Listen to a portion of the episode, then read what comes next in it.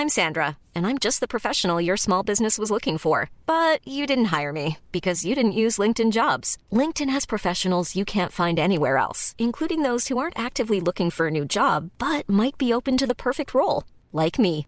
In a given month, over 70% of LinkedIn users don't visit other leading job sites. So if you're not looking on LinkedIn, you'll miss out on great candidates like Sandra. Start hiring professionals like a professional. Post your free job on linkedin.com/people today. Qu'est-ce que j'ai dit à, Elon Musk? Vous voulez venir en Europe? On va avoir des règles et les voilà. Il faut que nous ayons un cloud souverain.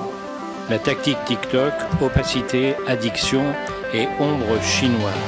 Est-ce qu'on est en train de vivre une révolution? Moi, ce que je dis, c'est que la révolution a déjà eu. L'IA est déjà là, elle est déjà omniprésente absolument partout, et le monde ne s'est pas effondré.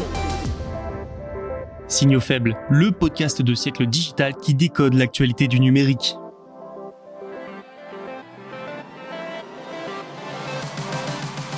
Bonjour à toutes et à tous, nous sommes le lundi 13 novembre 2023. Voici les 4 actualités du numérique que nous allons décoder. Après Universal, c'est le major Warner qui s'allie à Deezer pour réinventer le modèle de rémunération des artistes musicaux. Nous verrons aussi que Sam Altman, le patron d'OpenAI, veut créer une super intelligence et cherche des fonds auprès de Microsoft. Foxconn ensuite, le principal fournisseur d'iPhone, se tourne vers l'espace avec le lancement de ses premiers satellites. Et nous terminerons avec l'inquiétude de certaines entreprises européennes face aux règles chinoises sur les données et l'espionnage. Pas mal de choses à analyser aujourd'hui, alors ne tardons pas plus longtemps, c'est parti, bonne écoute. C'est un sujet récurrent dans Signaux Faibles. Le modèle de rémunération des artistes sur les plateformes de streaming musical est de plus en plus critiqué. Face à ça, une plateforme a notamment décidé d'innover. Il s'agit de Deezer. La plateforme française veut changer son modèle avec le soutien d'un major majeur, Universal. Et l'information du jour, c'est qu'un autre géant du secteur rejoint l'aventure, Warner. L'accord entre Deezer et Universal a lui été annoncé il y a deux mois et il porte sur le lancement d'un modèle dit artiste-centric. Et depuis le 1er octobre, les streams en France des artistes Warner sont comptabilisés avec cette nouvelle méthode, méthode qui fonctionne comme suit, une écoute compte double pour les artistes avec plus de 1000 streams mensuels et au moins 500 auditeurs uniques. Ça concerne également les chansons les plus recherchées par les utilisateurs ou encore celles qu'ils placent dans leur playlist personnelle. Et ce n'est pas tout, peu importe à quel point un utilisateur écoute des musiques chaque mois, la plateforme ne comptabilise pas plus de 1000 streams par utilisateur et par mois, c'est le plafond. Un plafond que Deezer envisagerait même de baisser à l'avenir.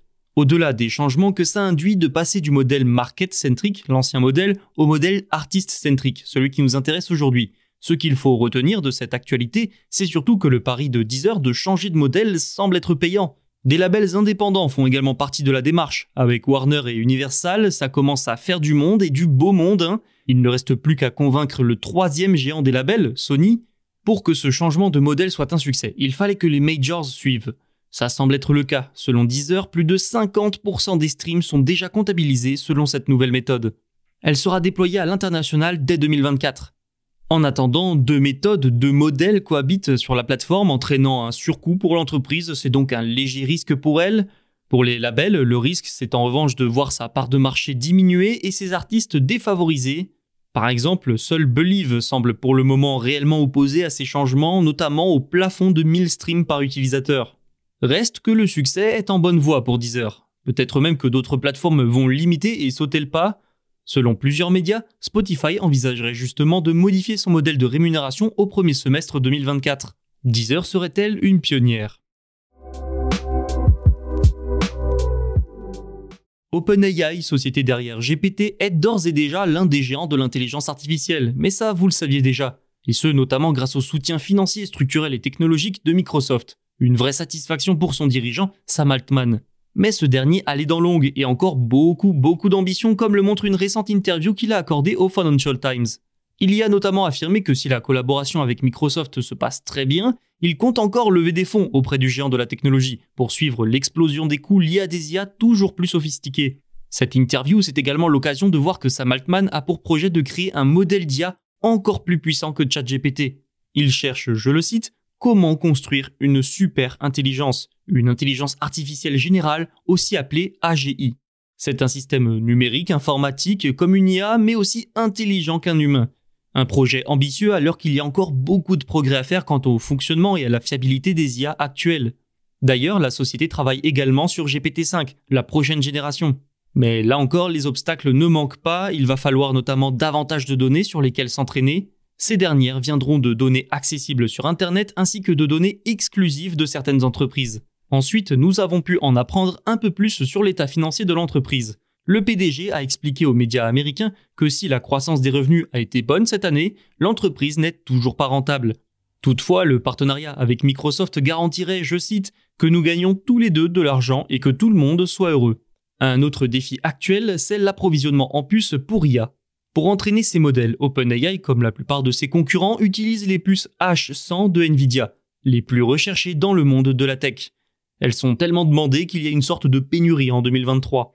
Mais la dépendance à Nvidia, c'est bientôt du passé. Nombre de géants développent leurs propres puces comme Google et Intel, mais aussi Microsoft, ce qui devrait permettre à OpenAI de diversifier son approvisionnement. Foxconn se diversifie. Le principal assembleur des iPhones a lancé des prototypes de satellites en orbite pour la première fois, un véritable événement pour l'entreprise taïwanaise, symbole de ses efforts pour diversifier ses activités. De plus en plus de sociétés, mais également d'organismes étatiques, ont pour projet de déployer des constellations de satellites pour bénéficier notamment de l'Internet haut débit. Une forte hausse de la demande pour le secteur spatial donc que Foxconn a décidé d'investir. Ces deux premiers prototypes ont été lancés par une fusée Falcon 9 de SpaceX et vont orbiter autour de la Terre toutes les 96 minutes à une altitude de 520 km. Ils ont été développés avec l'Université centrale nationale de Taïwan. D'un poids de 9 kg, ils transportent des caméras, des appareils de communication, entre autres équipements. La société a expliqué que ces deux appareils sont, je la cite, destiné à montrer que nous serons prêts à répondre à l'augmentation de la demande de composants clés, de sous-systèmes et de tests d'intégration d'assemblage, ce qui permettra d'augmenter la circulation et l'innovation dans la nouvelle industrie spatiale. Mais les intérêts de Foxconn vont bien au-delà de simplement montrer qu'ils seront prêts. Je l'ai dit, c'est le premier fournisseur d'Apple pour l'iPhone, sauf que le marché des smartphones ralentit fortement, de même pour celui des PC. Ensuite, Apple, son principal client, se rapproche de la concurrence, comme Luxshare, le géant taïwanais doit donc diversifier ses activités pour continuer de croître. Autre exemple de cette stratégie, depuis 2019, Foxconn se penche sur le marché des véhicules électriques, mais aussi sur celui de la robotique, de l'intelligence artificielle ou encore des semi-conducteurs. Enfin, ces projets spatiaux sont également une manière de se rapprocher du gouvernement taïwanais. Ce dernier élabore actuellement un plan pour lancer son premier satellite de communication en orbite basse. Le but étant de créer des alternatives aux câbles sous-marins qui sous-tendent Internet. Foxconn veut également proposer une infrastructure de communication avancée meilleure que la 5G. Un objectif ambitieux qui passe par un partenariat avec Microsoft sur un système satellitaire mondial en orbite basse. Les modifications apportées par la Chine ces dernières années à la législation en matière de lutte contre l'espionnage et sur la protection des données inquiètent des entreprises européennes. Business Europe, lobby et groupe de pression européen, a notamment fait part de ces craintes. Pour lui, ces règles chinoises risquent de rendre les investissements des entreprises étrangères plus difficiles.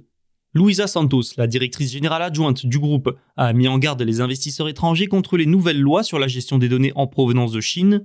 Dans une interview à Pékin, elle a expliqué que si les gens ont peur d'aller en prison en Chine parce qu'ils partagent des données avec l'Europe et sont ensuite accusés d'espionnage par la Chine, eh bien ils n'iront pas en Chine ou en Europe et investiront encore moins. Les chambres de commerce étrangères se sont pour leur part plaintes que ces nouvelles lois chinoises sur les données sont trop vagues. Un flou qui rend difficile pour les multinationales de mener des activités commerciales normales entre la Chine et l'Europe. La Chambre de commerce de l'Union européenne en Chine estime que ces lois chinoises assurent un traitement inégal aux entreprises étrangères. Par exemple, les entreprises étrangères doivent suivre une procédure plus longue pour obtenir des permis que les entreprises locales. Résultat, ça les empêche de participer à certains appels d'offres, à des demandes de subventions, etc. Pékin veut de son côté rassurer et a ordonné la fin de certaines règles discriminatoires pour les sociétés étrangères, le risque étant, je le répète, que ces dernières s'engagent de moins en moins en Chine, pourtant l'un des principaux partenaires commerciaux du vieux continent. C'est déjà la fin de cet épisode, merci de l'avoir écouté. N'oubliez pas de vous abonner pour n'en manquer aucun. Tous les podcasts de Siècle Digital sont disponibles sur siècledigital.fr et les plateformes de streaming. À demain. Mom deserves the best, and there's no better place to shop for Mother's Day than Whole Foods Market. They're your destination for unbeatable savings, from premium gifts to show-stopping flowers and irresistible desserts. Start by saving 33% with Prime on all body care and candles. Then get a 15-stem bunch of tulips for just $9.99 each with Prime. Round out Mom's menu with festive rosé, irresistible berry chantilly cake, and more special treats. Come celebrate Mother's Day at Whole Foods Market.